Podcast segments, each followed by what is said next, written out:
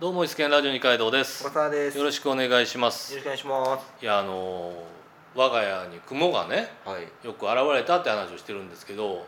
あのー今回2本立てなんですけど、もうそんなに雲が嫌いやと。雲嫌いなんですよ。で、ただ。あの雲嫌いなんですけど。あのむやみな殺生もしたくないなって気持ちがあるわけ。いやーどうなん？ほんまに？うん。っていうのも、っていうのも、いや、あのね、あの。聞いてると容赦ないやん。あ家の中で家の中でようん我が家家の中でう壁にいる雲とか見つけたらまあ基本的に僕はもう申し訳ないけども殺させてもらってるんですよんはい。でも出来事があって家の外にある洗濯機の中にお雲が落ちててうんうん助け出してあげんと。んな？うん神田田の雲の糸の逆バージョンなわけやんかはい。でこれをどう助け出すかやねもうそれはわしづかみで。んいや手はあかんって 手はリームやってリームリームです古いなー。でうん。あの持ってきたのがこれクリアファイルはい。あれやん書類を入れるクリアファイルル。あれをこう緩やかに二つ折りにすると、うん。こう U の字型になって、うんそこにこう雲を入れてピョンって。外に向かって弾き出してやろうと思ってんか。したらこいつがもうどんくさいかなんか知らんけどあとクリアファイルツルツル滑んねんのね。はいはい。まずクリアファイルのところにいかん上に、うん。クリアファイルの上に飛び乗ったらもうつるってこう下に落ちてしまうわけですよ。理想は新聞紙が欲しかったうん新聞紙のあの長いやつうん。長くしてで先端で雲を掴んでで紙やからね摩擦も結構するやろうからその滑っていかんと思うねんでその長いやつに乗せたまま外まで出してペイって捨てるのが理想やったんやけどそれもできんとなってもう最後の手段俺さっきちょっと神田田の雲の糸の話しましたよね。した。ねあのまあ神田田っていう役人がいて、えー地獄に落ちましたとそしたらあの神田田が生涯した唯一いいことが雲を助けたんですよねあれね。そしたらもう上の方からその雲が糸を垂らしてくれてその糸に捕まって神田田は地獄から抜け出ようとするみたいなはい話なんですよ。神田田の雲の糸ならぬ二階堂のバスタオル作戦と出ましてあら。バスタオルをこうでえっと要はバスタオルをちょっとこう洗濯機のヘリにかけるような感じでで、えー引っ掛けるような感じで下に垂らすと。だから俺の想像からすると雲がそのバスタオルを掴んでぴょんぴょんぴょんと駆け上がっていってくれれば外まで出られますよと。はいはい。やろねあの時俺はね絶対にその通り動くと思って、はい。よしじゃあしばらく時間の猶予をやろうと思ってさ、そのバスタオルをセットしたまままあちょっとご飯食べに行ったわけ。1時間ぐらい行って帰ってきてんか中見てん。か、2匹に増えとんねん。どういうことやねん。入ってきた。どういうことやねんと。1匹減るどころか2匹に増えとるわけですよ、はいはいはいはい。でもこれはどないしようかなと思ってもうしょうがないと思って、はい。手づかみは無理やねんけど、うん。こうバスタオル越しにはいはい。なんとかならんかと思っもうてそのバスタオル使いたくないけどな嫌いやったら。ああでもそれは一応洗えば大丈夫かな俺の感覚では。あだからそのバスタオルをこうその雲たちの上にゆんわり乗せーて、でちょっとだけ力込めて。難しいな。難しいやろ？難しい難しいや潰したくはないわけうんこっちも。潰したくはないわけですよ。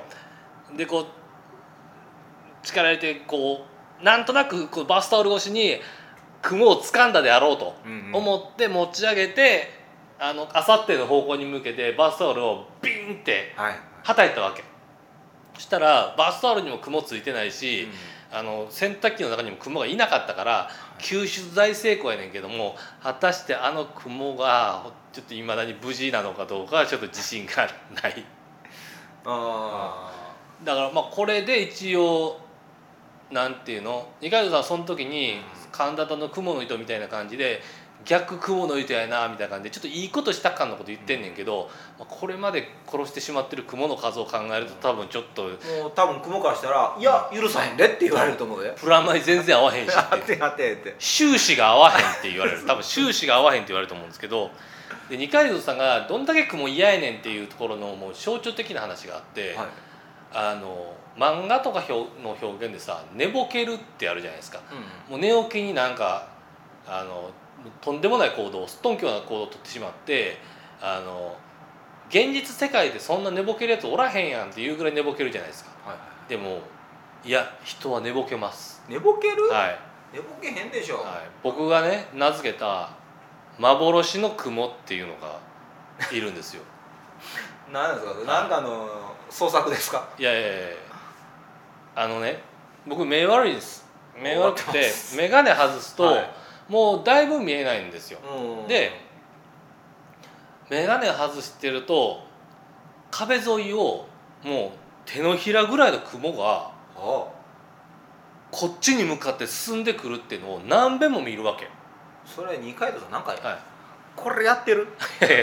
手に注射器を注射針を当てるジェスチャーをやめなさい。よしなさいその感じは。いやじゃあそれでそれでなんかうわこでっかい雲おるってその時思うわけうん。でもしばらくするとなんかこう消えていくから なあなんかこれはなんやろななんか見間違いなんかなぐらい目の錯覚なんかなと思ってこれまで過ごしてきたわけ。でもこの間同じその俺が幻の雲って呼んでるやつがはっきり雲みたいな姿であもう眼鏡外してからぼんやりやねんけどもあそこになんかいるっていう感じの影があってそれがこっちに向かってこうトトトトトト近づいてくるのが本当に分かって。せやから俺寝ぼけてたんやけどももううわ雲が来たと思ってバッてその布団投げ出してうん部屋の外に出てトイレの前でしゃがみ込んでどうしようって。うーわ雲おるわと見てへんけどそれもお隣さんに「助けてください」って言いにがんと。いやそのぐらいのレベルですよ。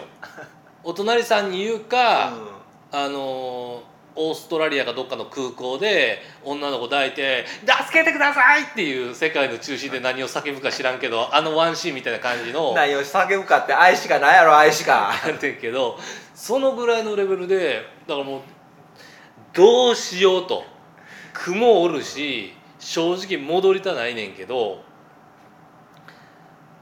戦うしかないなと思って、ほうきを持ってそろりそろりとあの部屋の中入ってんか。したらどこにも何にもおらへんねなんかこうやってるんですんよいやちゃうちゃう。でいや僕も知らんうちに、まああのなんか禁断症状出てるのかな。とあはちょっと思いましたけどあれ？でも確かにあんなはっきり見えてたしなくいなくなるのおかしいなってその時にちょっと疑問があったわけですよ。さすがに消えへんぞあのサイズの雲はと思ってで次幻の雲を見た時にやっと分かってあんなあのこれ感覚的な話なんで分かりづらかったら申し訳ないんですけど多分目の中に入ったほこりか何かを見てるんですけどはいはい。こうもやーっとこう糸くずみたいなのが見えることないですか？ある。僕はある。僕もあってでそれで普段はあなんかここにこう糸くずがあるなって分かるんですよ。で目の動きに合わせてその多分目の表面にくっついてるあの糸くずも動くんでしょうね。目の動きに合わせたやつの糸くずが同じくで動くんですよ。でどうやら要はその糸くずやねん。うん。糸くずが朝目覚めた時にあの朝の光がある中で糸くずが影みたいに見えるからでそのあ糸くずあんなーっていうのを俺は見た瞬間にうわなんか雲みたいないるってことがまず思うだからその瞬間で俺の頭の中で雲が形付けられてるわけよ。しかももう手のひら大のでかい雲が。でうわ雲いると思ってそのままこう目を動かすと当然さ糸くずが目の動きに連動してくるわけやからこっち来たこっち来たこっち来た見れば見るほど来よるわけですよ。はいはいはい。当然やね。目の動きに反応してるわけやから。もうだってもう目に直づきしてますからね。で次回そうだから俺の中ですごい、うん。あのはって気づいたのはうわ来た来たくまたまた幻の雲がいると思った瞬間にあれ？向こうの方向いたら向こうの方行きよったなっていう気づいて。であとはもう分かるわけそのうん。目の動きに合わせて幻の雲があっち行ったりこっち行ったりするから、うーわ何や、ま、雲じゃなくてこういう風なオチかと思ってそれで一応俺の中俺はその俺の中でも幻の雲問題は解決してないけどただ多分一生忘れへんね俺その目の目の見え糸くずを雲と間違えて布団から飛び出してですよトイレの前でしゃがみ込んでどうしようって30過ぎたおっさんが。誰も助けてくれへんからね。途方に暮れてる。う。んえ？もう30過ぎたおっさんなんか誰も助けてくれへんからね。まあ見間違いプラス寝ぼけを加味してもひどい。はい。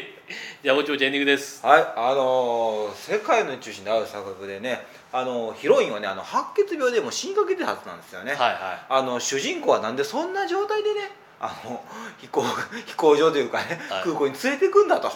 何が見たいとか見たくないとかじゃなくてそらやっちゃいかんだろうと思いました。何が助けてくださいだ。小笠原でした。あのさ今そのことに批判的な意見出してる人あなただけだと思うんですよ。当時はともかく今それ言う令和やでっていう。令和。もう令和やねんでって話ですけどね。はいそんな感じでまた次回お会いいたしましょう。OKSeeYouNEXT アップデート